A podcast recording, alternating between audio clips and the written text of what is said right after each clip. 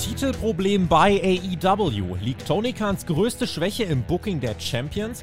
Außerdem das erste Mal, welche Ansetzung plant TK für seine erste Ring of Honor Show Super Card of Honor? Über das und mehr sprechen wir jetzt in einer neuen Ausgabe von Hauptkampf.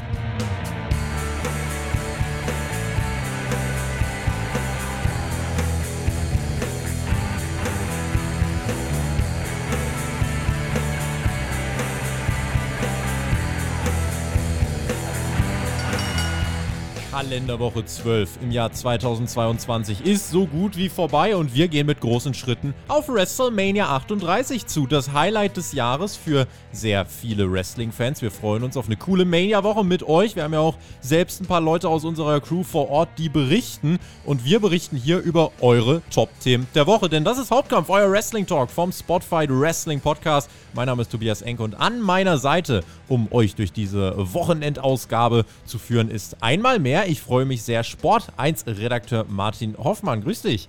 Hi Tobias, schön, dass es mal wieder geklappt hat. Das äh, freut mich auch und ich werde dich direkt mit einer Frage erschlagen, beziehungsweise äh, zwei sogar. Ähm, ich greife mal ein bisschen vor, denn wir haben heute äh, unter anderem den Kevin und der Lukas. Die haben äh, einmal gefragt, letzte Ausgabe von Hauptkampf vor WrestleMania, wie gehypt seid ihr eigentlich? Und Lukas fragt auf einer Skala von 1 bis 10, wie groß ist der Hype?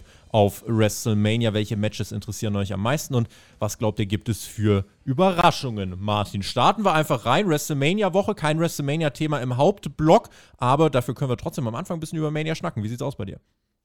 Ach ja, ja, Mai. Es ist, wie es ist, wie es ist. Es ist äh, die äh, Show. Die Hauptshows von WWE kann man sich, kann man sich immer gut anschauen. Ähm, ja, es ist eine recht bunte Card. Äh, das das eine wird mich mehr interessieren, das andere weniger.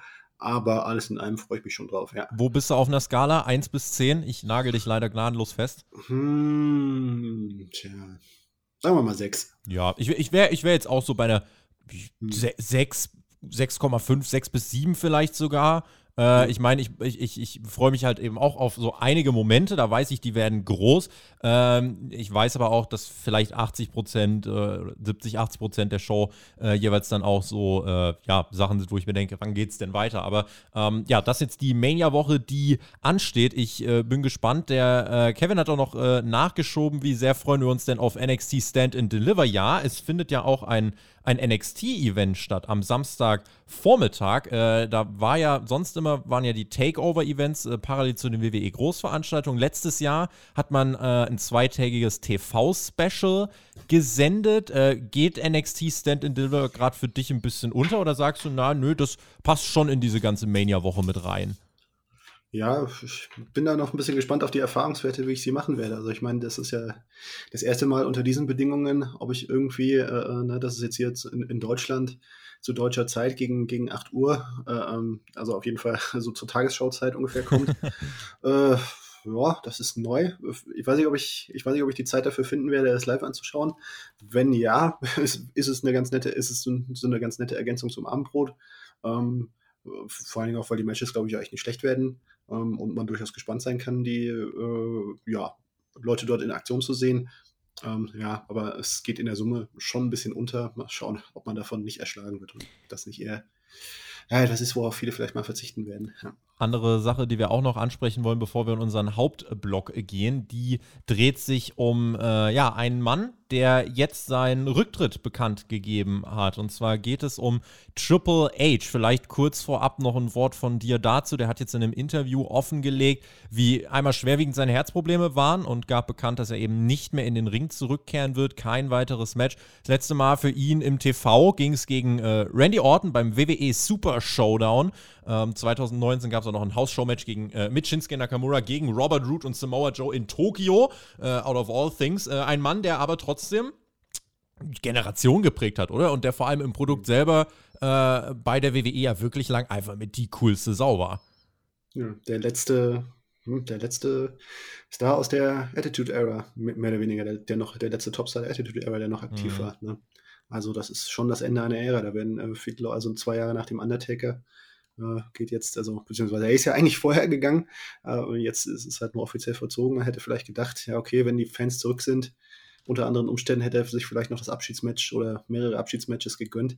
Jetzt ist das leider so, ja, so ein Abschied durch die Hintertür. der schade ist. Ja. Der tragisch ist, den ich auch tragisch finde, äh, aber trotzdem, ja, eine, eine Karriere, auf die man da zurückblicken kann, die wirklich äh, viel verändert hat. Und da bin ich gespannt, äh, da wird es wahrscheinlich auch noch an Dokumaterialien, vielleicht auch eine, einem riesen Network-Special, kann ich mir vorstellen, dass es da ordentlich was geben wird. Ähm, deswegen. Und das, und das Allerwichtigste ist, äh, also wer dieses Interview gesehen hat, ähm, der weiß, äh, dass äh, wir froh sein können, dass es hier nur um sein Karriereende geht. Richtig. Und, ähm, das war wirklich, muss wirklich sehr hart gewesen sein. Ja, ja, richtig. Deswegen auch da immer noch die besten Genesungswünsche natürlich. Triple H wird seine äh, Aufgaben bei WWE jetzt als offizieller nach und nach wieder aufnehmen, aber die Gesundheit natürlich das, was mit Abstand an allererster Stelle ähm, steht. Deswegen wünschen wir Triple H an dieser Stelle natürlich noch einmal alles Gute. Und gehen damit rein in unseren ersten Hauptblock für diese Hauptkampfausgabe. Ihr habt es zum Top-Thema gewotet, relativ deutlich. Ähm, und es ist ein AEW-Thema. Und zwar geht es um, ein, äh, ja, um eine Kritik an All Elite Wrestling. Das Titelproblem, äh, was die Liga hat, äh, mit dem Fragezeichen, hat Tony Khan eine Schwäche im Booking seiner Champions. Vielleicht sollten wir Martin erstmal im Voraus generell fragen, äh, wie, wie hat sich in deinen Augen die ähm, das Prestige der AEW-Titel jetzt, äh, jetzt verändert. Wenn wir uns zum Beispiel beim World Title äh, überlegen, wir fingen da an mit Chris Jericho, ne? Le Champion, dann sind wir irgendwann zu John Moxley, dann sind wir zum Belt Collector, Kenny Omega, jetzt haben wir den Hangman. Ähm, auch beim TNT-Title, ne? da hatten wir Cody und da gab es dann doch noch ein paar mehr Champions äh, über Sammy Guevara bis jetzt dann eben hin zu Scorpio Sky. Die Tag Team-Titel, Women's Championship haben wir noch und ein TBS Championship. Wie siehst du generell die Entwicklung der Wertigkeit äh, der Titel bei AEW jetzt über die letzten Monate und Jahre hinweg? Hm. Ja, was man jetzt einfach äh, generell, fest, generell feststellen muss, festhalten muss, ähm, ist, äh, wenn man sich mal so anschaut, also gerade wenn man sich so das Titelbild von AEW auf den, auf den Social Media Accounts anstellt, wo so alle Champions aufgelistet sind, ähm, ja, es ist einfach jetzt gerade eine neue Phase ist da eingetreten. Ne? Also alle Leute, also, wo es immer wieder heißt, so wegen ja, AEW ist die WWE-Resterampe, ähm, jetzt äh, trägt quasi jeder, ist eigentlich jeder Champion ähm, ein Wrestler ohne WWE-Vergangenheit, äh, der, der von AEW mehr oder weniger, sagen wir mal, selbst gemacht ist, äh, selbst kreiert worden ist, ähm, teilweise so äh, ganz höchst selbst, wie zum Beispiel eben Jade Cargill. Mhm.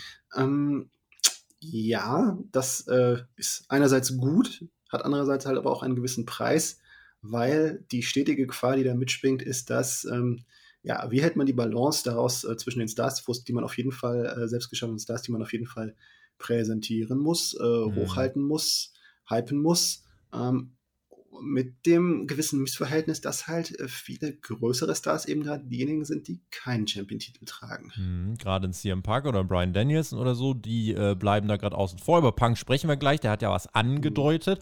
Mhm. Ähm, wenn wir eben nochmal auf die, auf die Champions gerade gucken, der World-Title zum Beispiel muss ja eigentlich dann immer so das große Aushängeschild der Liga sein. Jetzt haben viele den Eindruck, äh, mit Hangman Adam Page und dem World-Title ist es jetzt gerade nicht das heißeste Feuer im Eisen. Es ist nicht das Top-Thema der AEW-Shows. Das ist generell nicht so das große Top-Thema, als dass man dann eben von einem Aushängeschild äh, sprechen könnte. Wie siehst du das? Kannst du das verstehen?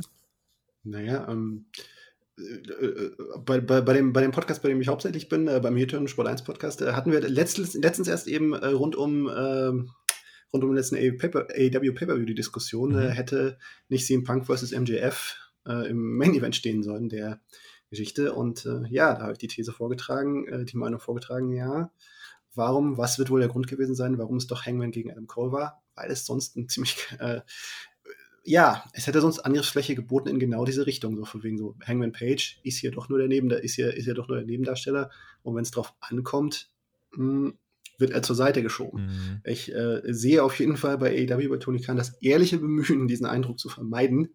Aber ja, es ähm, hängt dann letztendlich äh, doch nicht, doch nicht nur am Booking, sondern es hängt halt einfach daran, wie weit ist Adam Page, wie weit ist Hangman Page.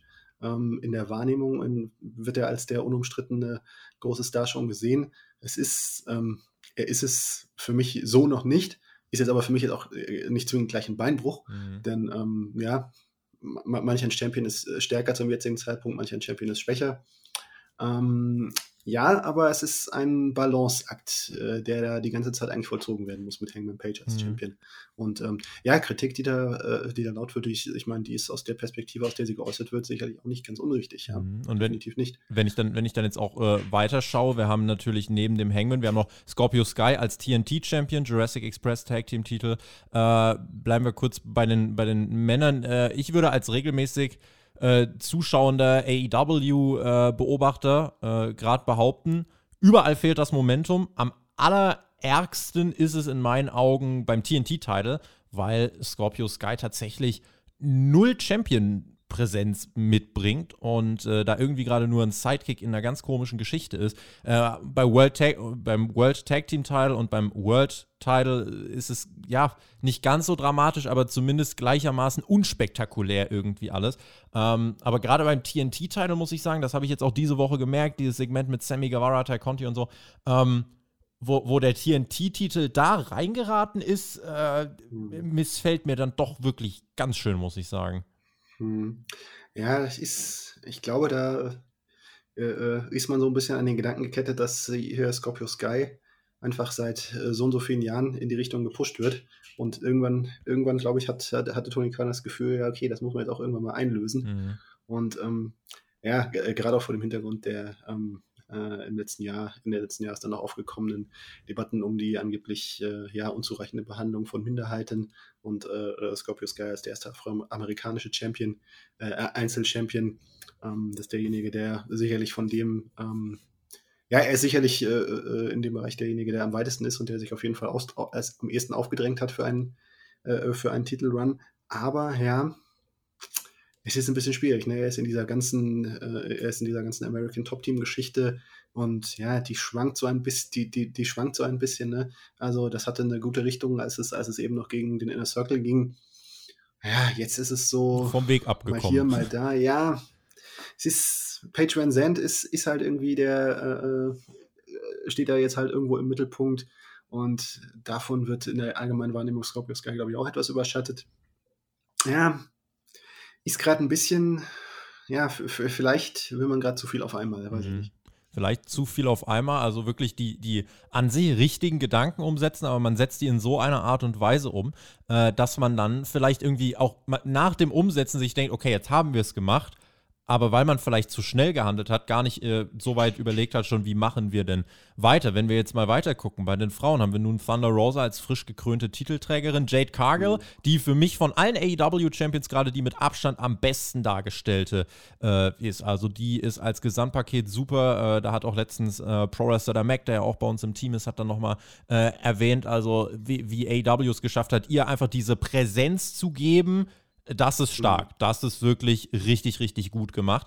Und sie hat eben diesen Bass um sich, den die anderen Champions nicht haben. Gerade jetzt bei Thunder Rosa, die nach ihrem großen Titelgewinn jetzt diese Woche äh, in einem Segment mit Nyla Rose stand, äh, was jetzt für nicht wenige, sage ich mal, das, äh, das Lowlight mit war an dieser Dynamite-Ausgabe, äh, die sich gefragt haben: Boah, das ist jetzt aber nicht so dieser ja, krachende Start, den wir uns für eine Titelregentschaft gewünscht haben. Da deutet sich ja auch an, Mhm. Das ist, also, ne, das war jetzt einfach kein, kein Startschuss, der irgendwie die Leute mit dem Title Range von Thunder Rosa hat warm werden lassen.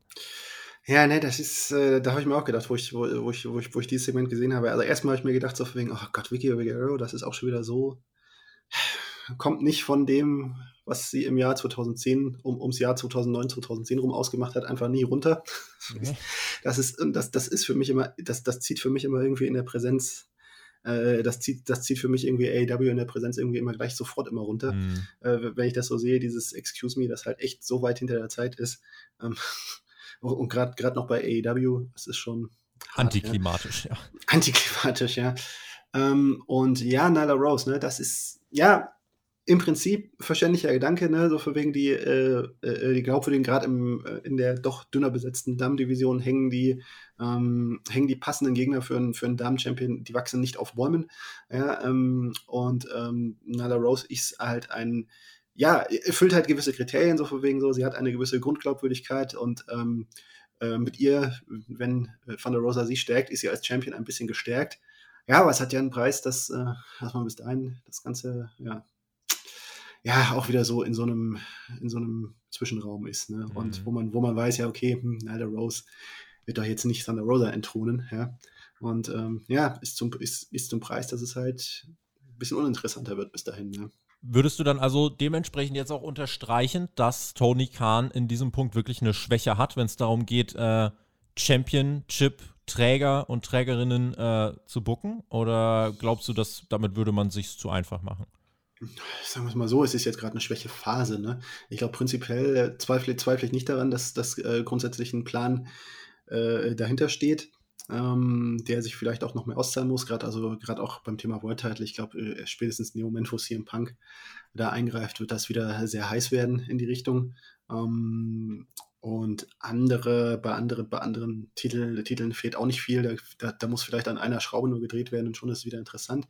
Aber jetzt gerade ist auf jeden Fall eine Phase, wo die Titelregentschaften auf jeden Fall nicht die allergrößte Stärke des AEW-Produkts sind. Was ist denn die große Herausforderung? Also, wenn jemand jetzt sein, seinen Titel hm. gewinnt, wie, wie schafft man es, den dann so zu bucken, dass der nicht an Momentum verliert. Ich habe jetzt gerade schon so ein bisschen ausgeführt, mhm. bei AEW ist es jetzt geführt so, die Babyfaces äh, wurden aufgebaut, haben nach den Titeln gegriffen ähm, mhm. Scheitern ein, zwei Mal. So, und jetzt haben sie die Titel, also zum Beispiel der Hangman, dann haben wir äh, den Jurassic Express, den Thunder Rose. Jetzt haben sie den Titel, jetzt sind sie am großen Ziel. Mhm. So, und wie es jetzt weitergeht, ist nicht ansatzweise so interessant wie, wie das, was eben davor kam. Bei Scorpio Sky, der ist zwar jetzt Heal, aber im Endeffekt ist es da auch dasselbe. Ähm, mhm. das, da ist jetzt auch ja das Interesse nicht, nicht so groß. Wie schafft man es, das so zu bucken, dass das Momentum da bleibt, auch nachdem mhm. da zum Beispiel jetzt ein Babyface sein großes Ziel erreicht hat. Hm. Ja, das ist ja eine grundlegende Herausforderung, aber das ist ja nicht, das geht ja nicht nur für AEW. Ich meine, nicht umsonst gibt es seit 100, 100 Jahren, ah, okay, jetzt übertreibe ich ein bisschen, aber, aber auf jeden Fall seit vielen Jahrzehnten dieses, dieses Sprichwort, the money is in the chase. Ähm, das Geld liegt äh, in der Jagd des Titels, also mhm. äh, in der Jagd natürlich üblicherweise eines Babyfaces nach dem Titel und danach ist erstmal ist erstmal so eine Luft, ne? Also hm, wenn man, wenn man sich ja, wenn man sich ja doch irgendwie an große Momente der Vergangenheit erinnert, äh, die Jagd nach dem Titel ist immer auch irgendwo das, was, was mir in Ver äh, äh Erinnerung geblieben ist, als jetzt äh, die ähm, oftmals zumindest, oftmals zumindest äh, sieht man eben ab von so ja, starken Regentschaften wie von Roman Reigns oder früher Hulk Hogan, Bruno San Martino, die haben halt natürlich aber auch wieder jeweils ihren Preis. Ein Preis, der vielleicht so in das Produktkonzept von AEW gar nicht reinpasst. Mhm. Hm, ja, was ist das Geheimnis? Äh, grundsätzlich braucht, braucht man einfach äh, einen Champion und einen Herausforderer. Also zumindestens, äh, dass zumindest einer von denen eine total heiße Präsenz hat. Ähm, gutes Booking. Und ähm, ja, wenn es da an beiden Seiten mangelt, fehlt, hat man ein Problem auf jeden Fall. Ja. Wir haben jetzt äh, gerade auch schon ein bisschen über Challenger gesprochen. Wir haben Nyla Rose beim Frauentitel, TNT-Titel Sammy Guevara, Adam Page äh, hat ja gerade mit Adam Cole zu tun, die Tag-Team-Szene, der Jurassic Express. Am ehesten ja gerade äh, Red Dragon, muss man sagen. Äh, Jade Cargill, die rasiert sowieso über alles und jeden hinweg. Ähm, mhm. das, das ist jetzt so diese Challenger-Linie, jetzt gerade auch mit Hinblick äh, auf CM Punk, über den wir jetzt gleich noch sprechen wollen. Ist das vielleicht dann auch einfach. Ähm, eine, eine Riege, die dann zu schwach tatsächlich ist? Kann man, kann man das sagen, dass äh, Nyla Rose, Adam Cole, Red Dragon, äh, dass das einfach und Sammy Guevara als, als Herausforderer jetzt einfach nicht die Sachen sind, die gerade die Titel spannender machen? Muss man sich da vielleicht einfach mal äh, ja, muss man da einer harten Realität ins Auge blicken und sagen, nee, die sind einfach nicht auf dem Niveau, dass sie das in Kombination mit unseren eigens kreierten Champions schon allein stemmen können. Hm. Ja, es ist, es ist, auf, jeden Fall, es ist auf jeden Fall die Kombination. Ne? Hast du einen tendenziell schwächeren Champion, bräuchtest du vielleicht einen stärkeren Herausforderer. Ja, ne, ich weiß ja nicht, ne, der, bei, bei, bei, der, im Tag-Team-Bereich äh, ist auf jeden Fall ein sehr starkes, äh, ein sehr starkes, heraus, äh, deutlich stärkeres Herausfordererpaar mhm. noch, äh, noch am Aufsteigen in John Moxley und, äh, und Brian Danielson in dem äh, Blackpool Combat Cup. aber ja, er ist halt, vielleicht ist gerade ist die Entscheidung so wegen, okay, äh, das ist alles erst noch in der Aufbauphase, so, soll nicht sofort in, ins Titelrennen gesteckt werden.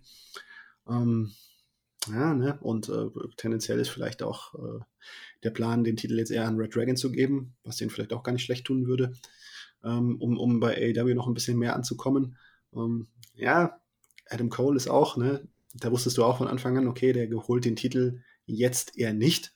Das sieht man eher so in das würde ich eher so in zwei Jahren mal ungefähr so sehen, aber in ein bis zwei Jahren. Ja, ne? ja, wenn zu viel in der Hinsicht zusammenkommt, dann ja, resultiert das halt eben in dem bei, Moment. Bei dem Groß, in, der, in der großen Balljonglage, die Tony Khan da vornimmt, ja. Ja, muss man vielleicht da ein paar Bälle anders sortieren. So, und einer dieser Bälle, die wir anders sortieren, könnte CM Punk sein. Der deutete jetzt an, ich will einen Titel. Das ist jetzt ein Challenger, wo du jetzt gerade schon gesagt hast, der würde jetzt äh, Feuer reinbringen. Welcher Titel wird es denn? Glaubst du, es ist wirklich der World Title gegen Adam Page oder äh, muss man nicht gerade sagen, naja, also Adam Page, Face, Punk, Face passt nicht, deswegen geht Punk auf den TNT-Title von Scorpio Sky? Hm, ja, vielleicht bleibt CM Punk nicht Face, weiß ich nicht. Vielleicht bleibt der Hangman nicht face, wenn, wenn die, wenn die, äh, wenn die, äh, wenn, wenn so gewisse Fan-Tendenzen wie jetzt, wie jetzt eben, ja, wie, es auch gegen Adam Cole schon leicht spürbar war, äh, wenn sich das vielleicht auch gar nicht halten lässt, ja. Das, äh, glaube ich, muss man, muss man in den nächsten Wochen, Monate genau beobachten, wie sich diese Dynamik, Dynamik so entwickelt. Vielleicht auch, vielleicht muss man da auch einfach offen sein und schauen, äh, wie das, wie das angenommen wird, ob vielleicht, ob vielleicht einer der beiden turnen sollte, müsste, könnte. Ähm, ja, aber prinzipiell sehe ich auf jeden Fall äh, Punk in Richtung World Title greifen, weil für mich ist die sich andeutende große Storyline der nächsten Jahre bis, bis zum Jahr 2024 sehe ich als die nächsten äh, AEW World Champions im Horizont. Erstens CM Punk, äh, zweitens MJF. Mhm. Und äh, da würde sich eine, naja, eine, äh, eine im Kreis, ein, ein sich schließender Kreis in der Hinsicht einfach anbieten. Das stimmt, das stimmt. Also, dass, dass äh, Punk und MJF aufeinandertreffen könnten, ähm, mhm. das stelle ich mir sowieso um den Titel vor. Das wäre einfach auch gerade nach dem, was MJF jetzt diese Woche gesagt hat, äh, das wäre typisch AW, dass man da jetzt schon genau weiß, hier, äh, dass man da schon weiß, hier an diesem äh, an diesem Zeitpunkt wird es dann dazu kommen, dass MJF Punk nochmal besiegt äh, und dann aber um den Titel. Ähm, mhm. So, und das, das, kann schon, das kann schon gut passieren. Da müsste Punk tatsächlich vorher den Titel erstmal holen. Ähm, mhm. Da wäre ich sehr gespannt, wenn das jetzt wirklich gegen den Hangman gehen sollte. Mhm. In welcher Art und Weise man das macht. Oder ob man einfach sagt, ganz ehrlich, wir brauchen nicht unbedingt einen Heal in der Fehde. Wir äh, gehen dann irgendwie auf so eine. Ja, ich meine, Punk hat ja gegen Eddie Kingston, hat er ja auch eine kleine, kurze Top-Fehde gehabt und Eddie Kingston war jetzt auch kein Vorzeige-Heal, äh, mhm. sondern Eddie Kingston ist ja auch eher so ein Babyface. Und ich sag mal so, als Antagonist ist CM Punk jemand, an dem der Hangman zum Beispiel auch charakterlich wachsen könnte, weil Punks mhm. Storylines bei AW sind bisher immer sehr inhaltlich, sehr tief, sehr charakterprägend.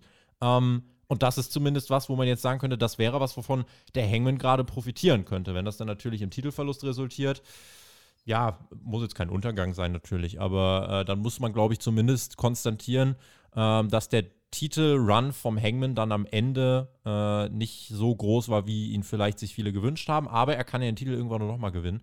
Ähm, auf jeden Fall, also viele Möglichkeiten hier in dem Bereich, ne?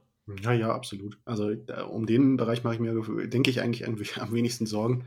Aber ich glaube, da steckt, steckt glaube ich, auch der, der größte langfristige Gedanke dahinter. Ja. Und den sehe ich schon am Horizont auf jeden Fall sich anbahnen. Und ich denke gerade, aber vielleicht auch gerade, weil es noch ein bisschen offen ist, äh, in, in welche Richtung jetzt diese eine, eine äh, äh Gegnerschaft von Punk versus Hangman geht, äh, dass man da auch äh, viel, äh, viele Varianten zum Spielen hat und mhm. die macht es auch ein bisschen spannend. Ja. Was muss beim TNT-Title passieren? Ähm, Sammy Guevara und Scorpio Sky scheint jetzt nicht das ganz heiße Ding zu sein. Muss da jemand wie Danny Garcia rein? Muss da jemand wie Brian Danielson rein, wobei der eher gerade auf dem Weg Richtung Tag-Team-Titel dann ist mit Moxley? Mhm. Tja, die Herr Brian Danielson wäre wär eine, wär eine Option gewesen. Das wäre ein schöner. Danielson äh, und Punk als, als. Boah. TNT-Champion einfach jede Woche ein Match gegen irgendwen, der ihn herausfordert äh, und das, das Ganze kannst du so ja, acht, immer. Vier, ach, vier, sechs, sieben, acht Monate, also ich glaube, das geht das Ganze lange, lange geplant. Ja, das wäre eine Variante. Ähm, Wenn es nicht die Variante ist, ja, keine Ahnung, die Frage, die ich mir gestellt habe, war, hm, ist, äh, äh, gibt es da, so ein, da so eine Kreisidee mit Wardlow, dass er, dass er, wenn er mit MJF durch ist, doch wieder auf diesen TNT-Titel zurückkommt, mhm. äh, nachdem das ja doch auch durchaus eine Rolle gespielt hat in der Fehde der beiden ähm, wäre, wäre, was, wäre auf jeden Fall was Naheliegendes. Hm, ja. Sonst also, gibt es noch jemanden wie Malachi Black. So die, die Option. Die ich, ja, ja, Malachi Black, Black gibt es, Andrade gibt es. Äh, also mhm. es gibt schon viele Namen, wo man sagen könnte, denen würde so ein Midcard-Titel gut tun. Du, ich, äh, ich als, äh, ich bin vielleicht da ein bisschen voreingenommen. Ich hätte auch nichts dagegen, wenn jemand wie Hook den TNT-Teil gewinnt. Also man kann mhm. sich, finde ich, einfach mal in dem mhm. Fall, jetzt gerade, weil der TNT-Teil so am Durchpusten ist, jetzt könnte mhm. man sich was trauen. Jetzt könnte man halt wirklich mal was machen. Ja, vielleicht. Aber andererseits, ja, irgendwo, also, also jetzt gerade eben so bei Malachi Black, Daniel Garcia, denke ich mir so, okay, die werden vielleicht nicht ohne Grund jetzt gerade in Stables gesteckt mhm. worden sein. Äh, gerade auch noch mit dem äh, sicherlich am, äh, dem an, offensichtlich am Horizont befindlichen Trios-Title. Ja, ähm, ja, da denke ich mir, okay, das wird nicht ohne Grund sein, dass sie da in diese Richtung definiert werden. Ja. Dass da wahrscheinlich ein Einzeltitel demnächst nicht in Planung ist. Ansonsten sehe ich hier noch einen Swerve Strickland oder so, wo ich mir denke, das könnte doch äh, funktionieren. Selbst in Ricky Starks, auch wenn er einen FTW-Titel hat, könnte noch nach dem TNT-Titel greifen. Also es gibt definitiv Möglichkeiten, wo ich sage, ey, da hätte ich Bock drauf, das würde Schwung reinbringen. Äh, mhm. Gehen wir es trotzdem nochmal kurz durch. Dann bei den Tag-Team-Titeln hast du jetzt gesagt, Red Dragon äh, wäre eine Möglichkeit, die könnten sich dann so ein bisschen festigen, legitimieren. Äh, Jade Cargill, die wird den Titel auf absehbare Zeit nicht verlieren. Und Thunder Rosa, ja, gegen, sie braucht halt jetzt Heels. Da ist halt mhm. Nyla Rose irgendwie immer so, erstmal Nyla Rose und dann mhm. geht der Run so richtig losgefühlt.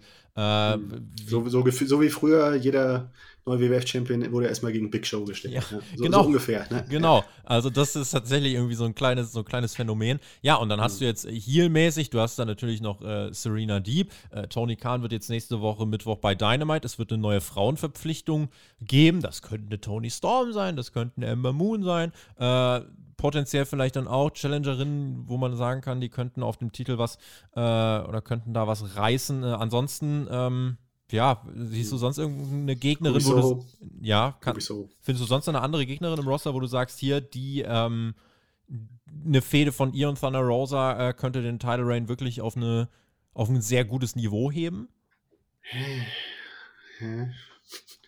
Nicht so leicht. Mhm. Nicht, nicht, umsonst tut sich, glaube ich, auch äh, jede Woche ein bisschen schwer, ein gutes Damen-Match auf die Card, auf die Dynamite-Card zu bringen. Mhm. Was immer ein bisschen ab, was öfters, öfters mal ein bisschen abfällt, wenn es ja. eben nicht gerade die, ähm, die, die ganz, die, die, äh, diejenigen sind, die da ganz im Vordergrund stehen. Ja. Ja, ja. Page Van Zandt. Muss schauen, ja. Also Ne? Mhm. Könnte auch mhm. sein, aber es wäre halt sehr früh ist ein, Risiko, ist ein Risiko, ja, ja, ja. ist schon sehr früh. Ne? Weiß nicht, in welche Richtung es mit Chris Dettlin da geht. An sich auf jeden Fall eine, mit der man arbeiten kann. Jamie Hater sehe ich hier noch. Hm, ja, ne? aber ich glaube, ich schätze mal, die wird tendenziell erstmal in Richtung Britt Baker, mit Britt Baker irgendwas machen, weil nicht mhm. umsonst wird diese Saat die ganze Zeit gelegt. Ja. ja schwierig, ja. Schreibt uns auf jeden Fall auch gern, äh, was würdet ihr bei den Titeln gerade verändern? Seht ihr es überhaupt so, dass da gerade eine Schwäche ist bei AEW? Sagt ihr, ah, total übertrieben, das anzunehmen? Ähm, da sind wir gespannt auf eure Meinungen bei uns in den äh, Kommentaren. Also seht das gern als Plattform, um euch auszutauschen und um eure Meinung kundzutun damit gehen wir, äh, ja, wir bleiben eigentlich bei Tony Khan. Wir gehen nur ein bisschen in eine andere Promotion, aber irgendwie auch nicht. Äh, Tony Khan bookt nämlich jetzt äh, neben AEW auch Ring of Honor. Vielleicht äh, ein kurzer Take von dir dazu. Äh, übernimmt sich der gute Mann jetzt nicht langsam allmählich und könnten, das ist jetzt dann aber eine, eine gewagte These, ähm, so viele arbeitstechnisch verschiedene Baustellen, könnten die auch eine Erklärung dafür sein, warum dann vielleicht mal so ein ja, so ein Title Run bei AW ein bisschen an Fahrt verliert, weil der Fokus einfach nicht mehr so da ist. Glaube ich, glaube ich nicht, aber generell, ich glaube nicht jetzt, dass, es, dass das jetzt konkret der, konkret der Grund ist. Aber ähm, ja, also von wegen übernimmt sich Tony Khan, frage ich mich eigentlich schon seit, seit äh, äh, äh, frage ich mich schon seit längerem und wo man dann noch gehört hat, so wegen ja, ROH mache ich auch noch selber, frage mich auch. Ja, also mhm. Wie macht der gute Mann das? Also ich, äh, da habe ich keine Ahnung, ehrlich gesagt, wie das, äh, wie, wie, das geht. Also der muss ja wirklich fürs Wrestling einfach nur leben. Ja, also ja. So, so gefühlt. Ne? Und dann, wenn man dann noch weiß, er hat aber eigentlich auch noch zwei andere Jobs in, NF, in der NFL und in der, und in der englischen Fußball Premier League. Hm. Also ja, ordentlich. Gute, ja. Fünf Matches stehen fest für die äh, Show für Supercard of Honor. Das Event findet im Curtis Cowboy Center in Texas statt. Es sind Stand jetzt gut 1500 Karten verkauft. Beim letzten Großevent Final Battle von Ring of Honor im Dezember waren 1600 Fans da. Damals der große Aufhänger End of an Era. Also das war so das Maximum, was die Marke Ring of Honor dann nochmal ziehen konnte. Ähm, Ring of Honor hatte jetzt angekündigt, dass sich äh, Strukturen ja dann maßgeblich ändern würden. Verträge würden terminiert werden und so weiter. Und jetzt äh, ist die Show quasi wieder auf die Beine gestellt. Äh, it's up and running. Hättest du jetzt ticketmäßig gesagt, na, da hätte jetzt mehr kommen müssen als jetzt die wieder ungefähr 1600? Oder sagst du, naja, dafür, dass Ring of Honor als eigener Brand eigentlich komplett tot war, sie werden wahrscheinlich bei um die 2000 Tickets dann rauskommen, ist es ganz anständig. Ja, denke ich, denke ich schon. Also, ja, keine Ahnung. Ne? Es ist äh, so viel, es ist ja jetzt nicht so, dass da die absolut, dass da jetzt auf, auf den ersten Sprung, auf den ersten Blick die sofort größere Star Power da angekommen ist bei Ring of Honor, als, mhm. als sie es vorher war. Von daher, ähm, finde ich das einfach, ist einfach der Rahmen. Ja. ja. Hätte äh, Tony Khan mehr aufs AEW-Banner setzen sollen? Also direkt sagen, es ist eine Ring of Honor und AEW-Show bei Supercard of Honor, äh, weil das AEW-Banner zieht ja an sich äh, noch mehr oder, oder verstehst du seine Taktik zu sagen, nein, es bleibt wirklich äh, getrennt, wir bleiben nur bei der Marke Ring of Honor?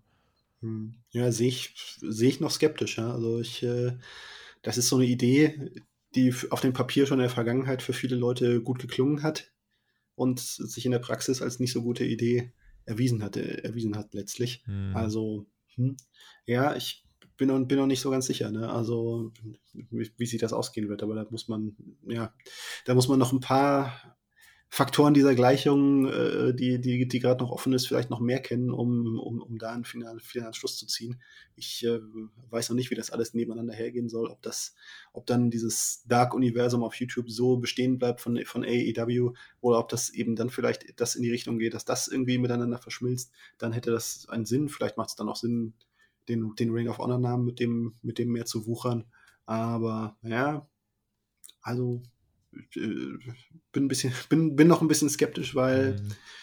ja, es ist eben so, so wie, so wie das irgendwie ansieht, aussieht in den Ansätzen, so hat es halt öfters eigentlich nicht funktioniert in der Vergangenheit. Ja. Wenn wir auf die Card gucken, was sich da jetzt schon mal angebahnt hat, sehen wir im Moment fünf Matches. Wir haben einmal äh, Jonathan Gresham gegen Bandido, Winner Takes All Match, äh, Undisputed Ring of Honor World Champion soll da gekrönt werden. Wir haben die Briscoes gegen FTA, da geht es um die Ring of Honor World Tag Team Championship, die Möglichkeit für FTA nach dem Triple A Titel nun den nächsten Titel hinzuzufügen. Swerve Strickland gegen Alex Zane, äh, Jay Lethal gegen Lee Moriarty und Josh Woods gegen Wheeler Utah. Da geht es um den Ring of Honor Pure Championship Titel. Wir haben mit FTR, Lee Moriarty, Jay Lethal, äh, Strickland, Wheeler Utah haben wir jetzt fünf, wenn ich keinen vergessen habe, die bei AEW unter Vertrag stehen. Äh, FTA gegen Briscoes ja auch nicht für äh, oder für nicht weniger ein Highlight. Äh, das wollte ja jetzt Warner Media nicht, dass äh, die Briscoes verpflichtet werden. Deswegen hat Tony Khan das jetzt hier irgendwie noch einfädeln können. Es findet jetzt hier bei Supercard of Honor unter dem Ring of Honor Banner statt. Ähm, es, es zeichnet, also es ist schon deutlich zu sehen, dass äh, AEW seine Finger im Spiel hat. Und gerade wenn halt auch fünf AEW-Stars hier drin sind, wäre ja gar nicht die große Hürde gewesen, hier das AEW-Banner eigentlich noch draufzupacken. Wie, wie siehst du die Integration gerade von Namen wie Wheeler Yuda oder so?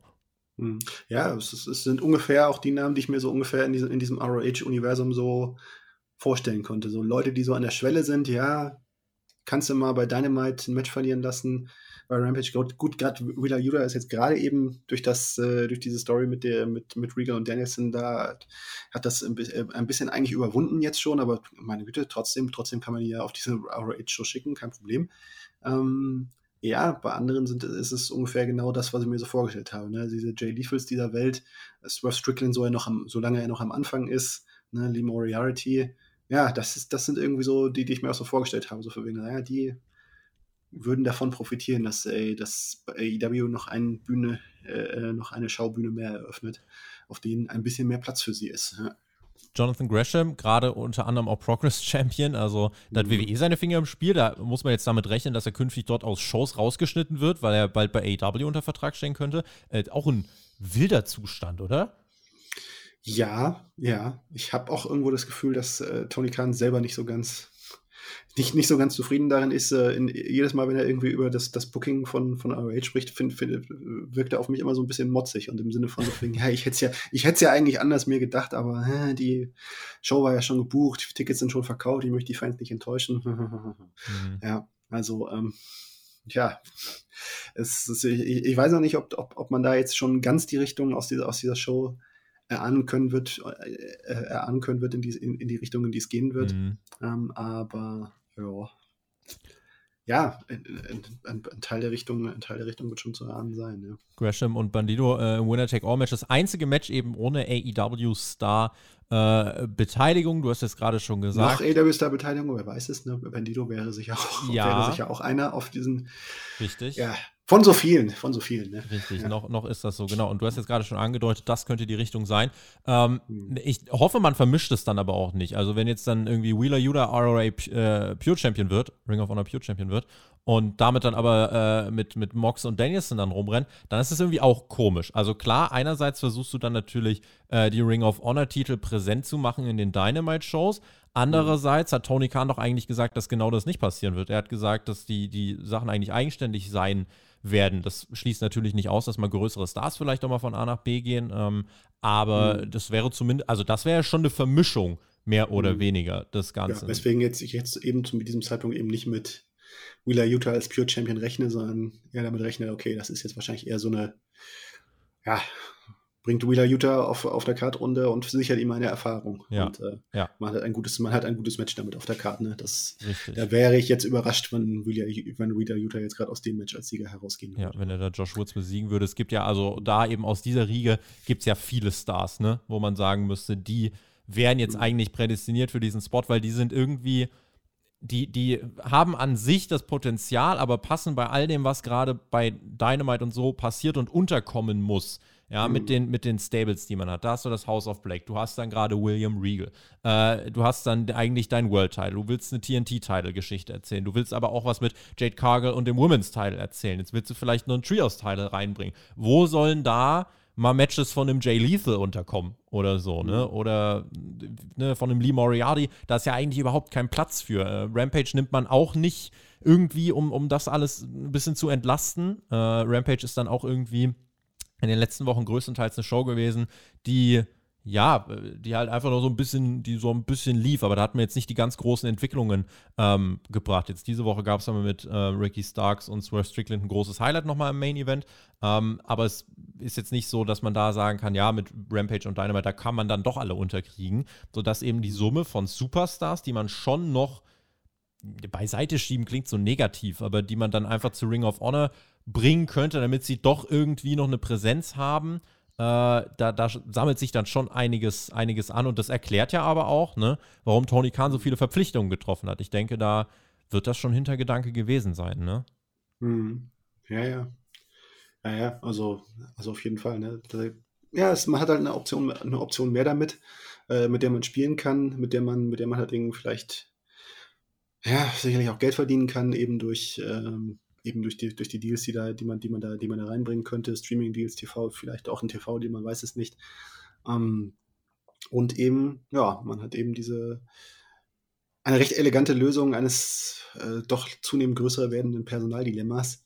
Ähm, ja, wie es sich ausgeht. Ich bin gespannt, ich bin gespannt, das zu beobachten. Also mit, mit einem finalen Urteil, wie das, äh, wie das enden wird, sehe ich gerade noch nicht so, sehe ich gerade noch nicht so ganz, aber es ist interessant, ja. Ja. Lass uns, äh, bevor wir gleich zu den Hörerfragen kommen, lass uns an dieser Stelle nochmal trotzdem kurz auf WrestleMania blicken. Es ist ja die letzte Hauptkampfausgabe vor WrestleMania und ähm, da wollen wir doch auch gerade nochmal gucken, wie sieht es denn aus, bevor wir auch gleich den Blog mit den Hörerfragen nochmal haben, äh, mit den Ticketverkäufen. Wie viele Menschen kommen denn da überhaupt? Wir haben jetzt für beide Nächte knapp 60.000 äh, Tickets verkauft. Meine Prognose vor vier, fünf Monaten lag bei 55.000 bis 60.000. Ähm, wie viel kommen denn da jetzt noch? Also es passen ja theoretisch bis zu 90.000 rein, wenn man das wollen würde. Stand jetzt ist das Stadion zu gut zwei Dritteln voll. Rechnest du jetzt noch mit einem großen Ansturm oder sagst du, im Großen und Ganzen wird das jetzt schon so sein als Nummer? Hm. Ja, tja, ich schreibe mich schon so für wegen, wer jetzt was. Äh, ist ja alles kann man, womit kann man jetzt ne? noch einen, womit kann man jetzt noch einen Fan locken, genau. der jetzt noch nicht entschlossen war, ja. sich da ein Ticket zu kaufen? Also ich glaube, da geht es jetzt um einen gewissen Anteil von Leuten, die vielleicht ihre Reiseplanung noch nicht klar haben oder ich weiß es nicht. Weil ansonsten hm, ja, wüsste ich nicht, was jetzt noch kommen sollte, was, was, was, was, die Fans, äh, die WWE-Fans jetzt noch irgendwie überraschen können sollte, würde. Zumal ja, wir also, jetzt jemanden wie Stone Cold schon angekündigt haben, ne? Ja, wo man, genau, wo man ne? sagen muss, stand jetzt, hm. dass es auf die Ticketverkäufe keine signifikante Auswirkung hatte. Das hat sich eigentlich weiter im Gleichschritt mit Nacht 2 bewegt. So ein bisschen. Night 1 ist, glaube ich, äh, noch irgendwie 400, 500 Tickets vorne. Ähm, mhm. Aber trotzdem ist es sonst sehr ausgeglichen, muss man sagen. Mhm. mhm. Ja, einfach wahrscheinlich viele einfach, die einfach beides, beides sich anschauen wollen. Ne? Und ja, keine Ahnung, ne? hätte man jetzt wirklich die Sensation ausgepackt, dass äh, Stone Cold Steve Austin wieder ein richtiges Match bestreitet. Aber da wollte Stone Cold wohl nicht all in gehen in diese, in diese, in diese Richtung. Mhm. Kann ich auch verstehen, aber so ist es natürlich auch kein, kein, kein so großes Verkaufsargument für mich gewesen. Wenn es, äh, wenn es dann am Ende mehr wird, als es, als es auf, auf, der, auf, die, auf, diesen, auf diesem Kartblick ausschaut, was es, wo, wo es ja durchaus Andeutungen gibt in die Richtung. Aber ja, mit dieser sehr vagen Versprechung, ja, darauf Ticketverkäufe aufzubauen, das ist wahrscheinlich, glaube ich, auch etwas schwierig. Ja. Hätte man mit einer Nacht das Ding vollgekriegt oder hätte das keinen Unterschied gemacht. Ja, was heißt voll, ne? Also, ich schätze schon, dass es dann ein bisschen mehr gewesen wäre, ja. Aber voll, hm, es ist voll. Da muss man eh immer, da muss man eh immer gucken, was, mhm. was, was, ist wirklich voll. Ne? Und was also kündigt WWE von, danach wie viele, wie viel, ja, was, was ist voll, wie viel kündigt WWE an, wie ja. viele davon sind. Also zumindest mal irgendwie sind, in sind sicherlich ja legitime äh, Vergaben an Geschäftspartner, die auch ihren, äh, ihren schönen WrestleMania-Abend da haben wollen. Mhm. Ähm, hm ja. Also zumindest mal in Richtung 80.000 oder so, wenn man da gewesen wäre. Ich glaube, dann wäre man vollends zufrieden gewesen. Wobei WWE wird auch so absolut zufrieden sein. Man hat, äh, wenn man jetzt beide Na Nächte zusammenrechnet, 120.000 Tickets verkauft. Also mhm. Freunde mhm. der Sonne, das ist sensationell. Ähm, wenn man jetzt einfach Und nicht umsonst heißt es ja, dass dieses Modell wahrscheinlich weiter besteht. Richtig, ja. richtig. Einfach weil WWE dann sagen kann, ach, es muss gar nicht voll werden. Allein wenn 50.000 kommen, äh, haben wir damit 100.000 Tickets verkauft. Und das ist halt schon äh, sehr lukratives Geschäftsmodell, wo natürlich das Geld in erster Linie äh, vorne steht. Äh, ich persönlich finde ja das einnächtige oder das äh, Format mit einem Abend besser, vier Stunden und dann wirklich nur die Creme de la Creme, aber so sind halt. Ja, wenn es vier Stunden sind.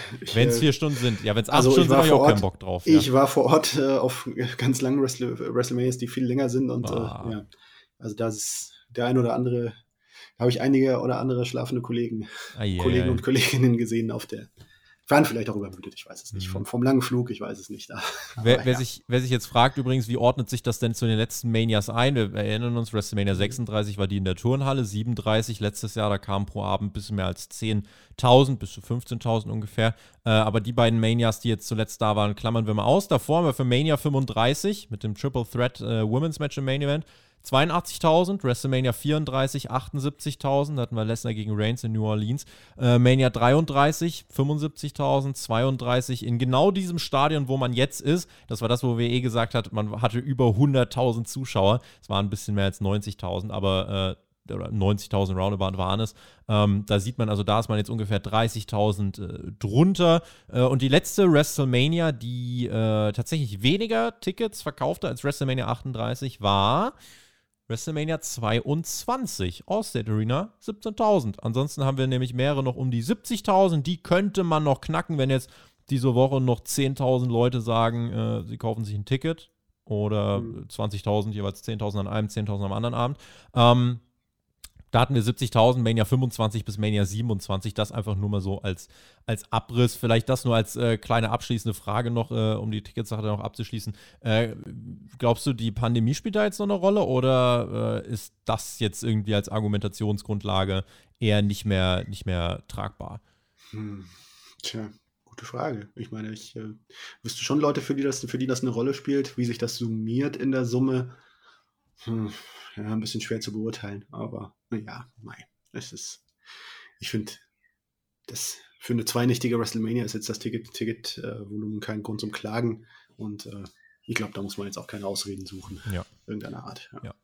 Damit lass uns reingehen in die Hörerfragen, die wir geschickt bekommen haben von euch unter patreon.com slash spotfight podcast. Wenn ihr sagt, warum redet ihr denn nicht über WrestleMania, warum redet ihr so viel über AW, dann äh, einfach den Sign-up machen. Als Supporter könnt ihr nämlich am Themenvoting teilnehmen und dann könnt ihr selbst eure Stimme abgeben, äh, könnt auch Hörerfragen einreichen, so wie das unter anderem der Dominik gemacht hat. Der hat uns geschrieben, er will mal wissen, wie ist das eigentlich mit dem Matchablauf? Ihm fällt auf, dass einige Aktionen Reaktion ziehen äh, und andere nicht. Orientieren sich die Wrestler an Reaktionen und versuchen, ihre Matchup-Folge dementsprechend anzupassen oder äh, ist einfach im Voraus alles abgesprochen und äh, sie lassen dann einfach äh, unabhängig von den Reaktionen ihr Match laufen? Lass mich das vorwegschicken. Ähm, stell die Frage unbedingt doch mal äh, vor einer AEW-Review oder einer Raw vs. Nitro-Review, weil der TJ und der Mac, die beide Pro-Wrestler sind, äh, könnt ihr das sicher nochmal hervorragend beantworten. Ich als Laie kann dir dazu nur sagen, dass es da nicht den einen Fall gibt, sondern dass es immer drauf ankommt. Es gibt Stars, äh, bei denen ist im Voraus, der, äh, im Voraus der Ablauf sehr detailliert bestimmt und wiederum bei anderen sind halt Kernspots und Dominanzphasen festgelegt, aber was dann letzten Endes genau passiert, äh, wird im Match äh, entschieden. Gibt dazu auch übrigens ein Video. Fragt den Wrestler. Die Playlist auf YouTube einfach mal abchecken mit dem Maxter. Äh, da hat er unter anderem auf genau diese Fragen äh, geantwortet. Äh, kannst, kannst du uns denn noch Insights äh, geben? Ich meine, du bist jetzt auch ein Wrestling-Beobachter seit äh, dann doch noch mal ein paar mehr Jahren als ich. Äh, deswegen kannst du natürlich auch eine Einschätzung dazu geben. Ja, ich erinnere mich immer, bei, wenn Fragen in die Richtung kommen, an mein eigenes Gespräch mit Cesaro, Cicero, äh, wie er demnächst dann wohl heißen wird, ähm, der mir gesagt hat, ja, also mehr, mehr Sachen, als man denkt, geschehen spontan. Ähm, zumindest, zumindest bei ihm, ja, aber ja, ne, wie repräsentativ ist er? Er ist auf, sicher auf jeden Fall jemand, der, ja, es hängt ja, glaube ich, sicherlich auch am Erfahrungslevel der Wrestler. Wie gut kann man das überhaupt auf so, auf so Reaktionen eingehen? Ne? Ähm, man sieht es, man sieht man sieht ja zum Beispiel eben auch, auch, auch in den Shows, ne, auch zum Beispiel bei Promos, ne, ähm, wo ein, äh, diese, diese, diese Nummer mit Logan Paul und The Miss in Cleveland, ja, ein, ein erfahrener, äh, ein erfahrener Wrestler, der, der Mikrofon erfahrener ist, hätte vielleicht eben anders reagiert als Logan Paul auf eben darauf, dass die Zuschauerreaktionen nicht waren, wie erwünscht, während Logan Paul halt einfach sein Skript da durchgezogen hat und das sah dann halt etwas doof aus. Und äh, ja, so ähnlich äh, ist es auch, ist es auch im Ring, ist es auch mit den Wrestlern. Da gibt es halt verschiedene, verschiedene Variablen, ne? Erfahrung der Wrestler, ist es ein TV-Match oder ein Pay-Per-View-Match? Wie sehr sind da, wie, wie sehr sind da Zeit, äh, äh, äh, ja, wie, wie streng sind da die Zeitvorgaben? Ähm, ist das alles, ist das alles, ist das alles, geht es um eine Show, wo es, wo es um jede Sekunde, wo jede Sekunde zählt? Ist es eine äh, Show, die nur für, fürs Publikum, Publikum gemacht wird, wo auf jeden Fall eher viel mehr äh, Möglichkeiten sind, äh, zu variieren und wo man, wo man nicht so sklavisch sich an eine, Zeit, an eine Zeitvorgabe halten muss? Ähm, ja, die Antwort ist unterschiedlich, ne? Hm.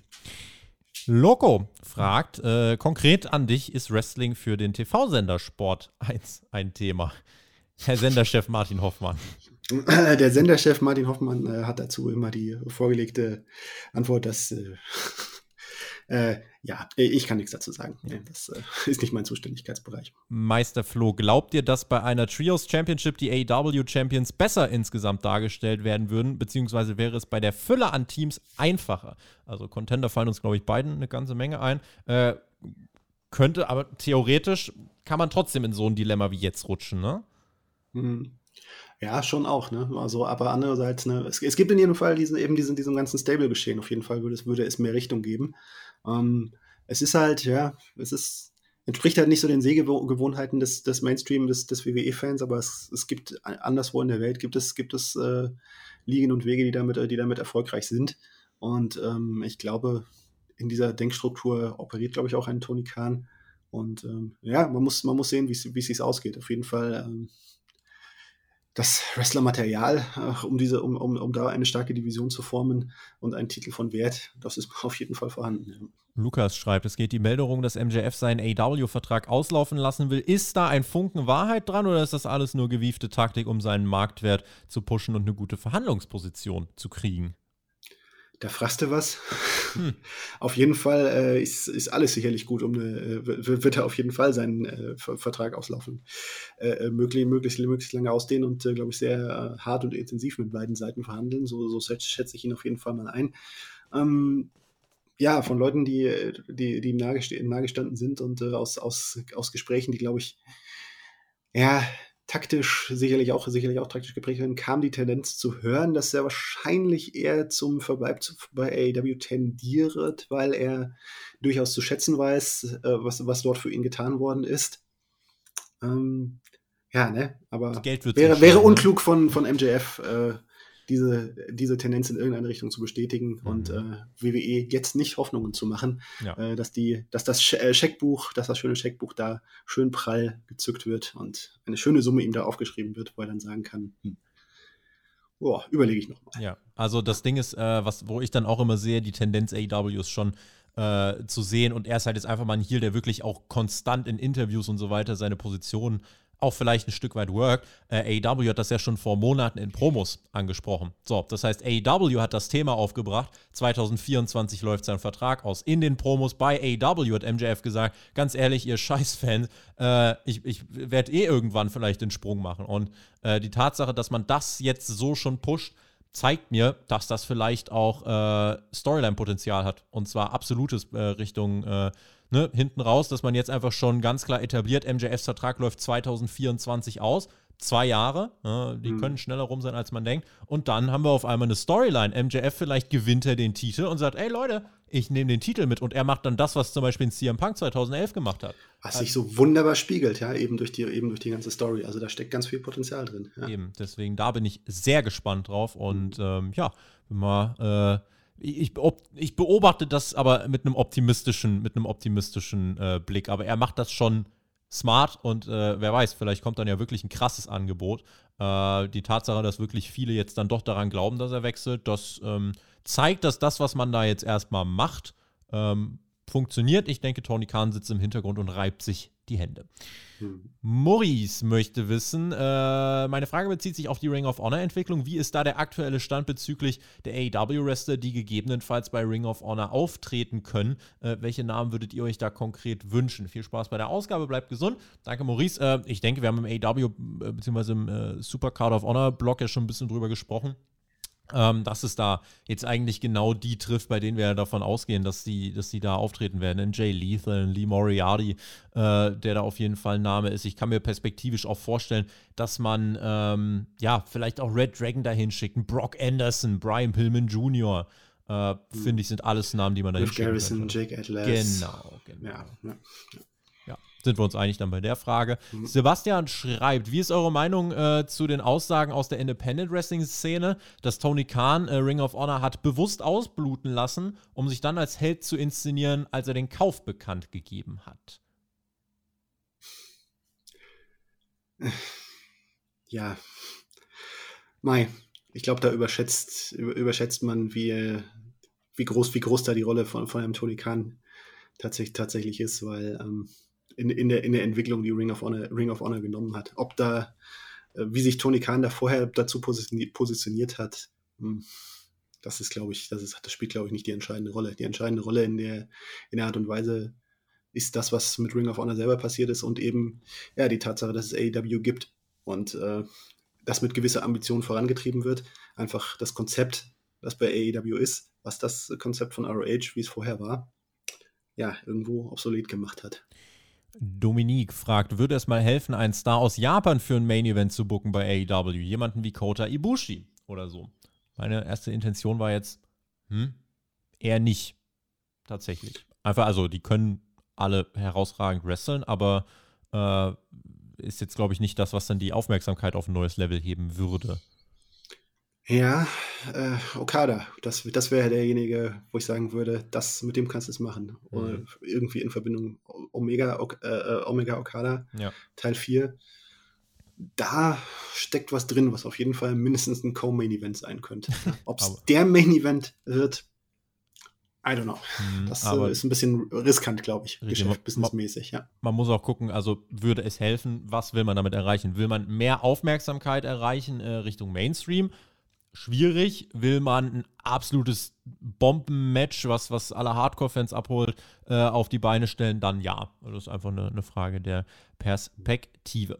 Fabian. ja, AEW tendenziell äh, dieser, dieser Logik durchaus auch mal folgt und sagt, das eine schließt das andere nicht aus. Mhm. Kann ich mir schon vorstellen, ja. Fabian schreibt uns, eine Woche bis WrestleMania. Früher war ich jetzt schon hibbelig und voller Vorfreude, doch dieses Gefühl gibt es seit Jahren nicht mehr. Hab das Network jetzt diese Woche abonniert und werde mir WrestleMania anschauen, weil es irgendwie sich doch richtig anfühlt. Aber das Hype-Level existiert nicht. Vielmehr habe ich Bock auf zum Beispiel die Game Changer Wrestling Events, die äh, Joy Janella Spring Break äh, Teil 1 äh, mit Janella gegen X-Pac oder auch Moxley. Werdet ihr die Events der Collective-Reihe anschauen? Äh, ich kann dir sagen, lieber Fabian, äh, meine Woche platzt, also ich brauche nächste Woche für jeden Tag 28 Stunden, um da halbwegs zurechtzukommen. Äh, ich werde vielleicht nach der WrestleMania-Woche da in ein paar Sachen reinschauen. Im Laufe der WrestleMania-Woche werde ich mir ein paar Clips anschauen, aber ganze Shows, ja, abseits von dem, was wir sonst noch so geplant haben, sind wahrscheinlich bei mir zumindest nicht drin. Nee, von meiner Seite aus keine Chance. Also in, in, in der Hinsicht, dass das irgendwie mit der Arbeit mit der Arbeit und der Familie zu vereinbaren. Ähm, ja, aber ja, schade, dass die, schade, dass die Entwicklung so ist, aber ja, da weiß man nicht, ne? Ist es die persönlich, liegt das an WWE? Liegt das dann einfach an sich verändernden Fanvorlieben? Das eine hat mit dem anderen zu tun. Und ähm, ja, aber solange das Wrestling einem Freude macht, ist es doch, ist es doch, ist es doch schön. Also ja. von daher ist es doch egal, ob das, ob man sich jetzt auf WrestleMania wegen WWE freut oder, oder wegen der schönen, äh, von anderen äh, Ligen organisierten Shows drumherum.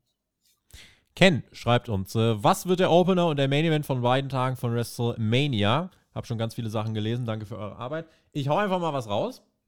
Ich sage, die beiden Main Events werden einmal äh, Ronda Rousey gegen Charlotte und Roman Reigns gegen Brock Lesnar.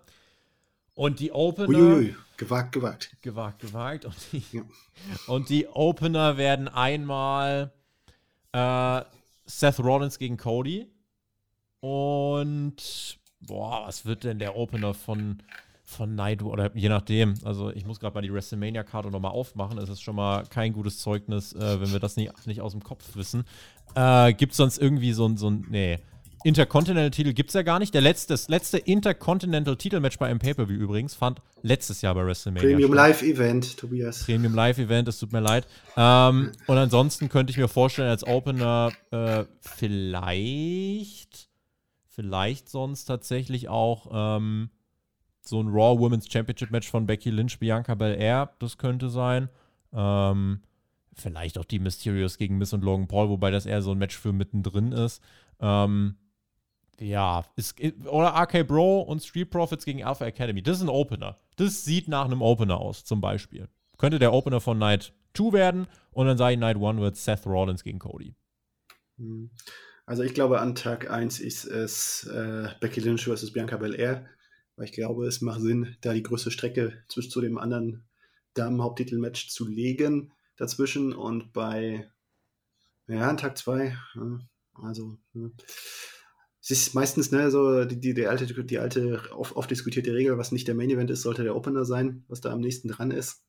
Das könnte dann auch Edge gegen AJ Styles sein, aber ich glaube, das ist die Art von Match, die du besser in der Mitte platzierst. Weil ja. das ist, da, da, ich glaube, für den, für, für den Opener brauchst du ein bisschen was leichter Verdauliches. Mhm. Und das wäre, glaube ich, das Tag Team Titelmatch ja. mit RK Pro. Ich ja. sehe ich seh gerade hier auf der offiziellen WWE-Website ist tatsächlich Edge gegen AJ Styles für Nacht 1 angekündigt. Das heißt, die werden sowieso dann in, am, am Saturday von WrestleMania. Ist das schon wieder?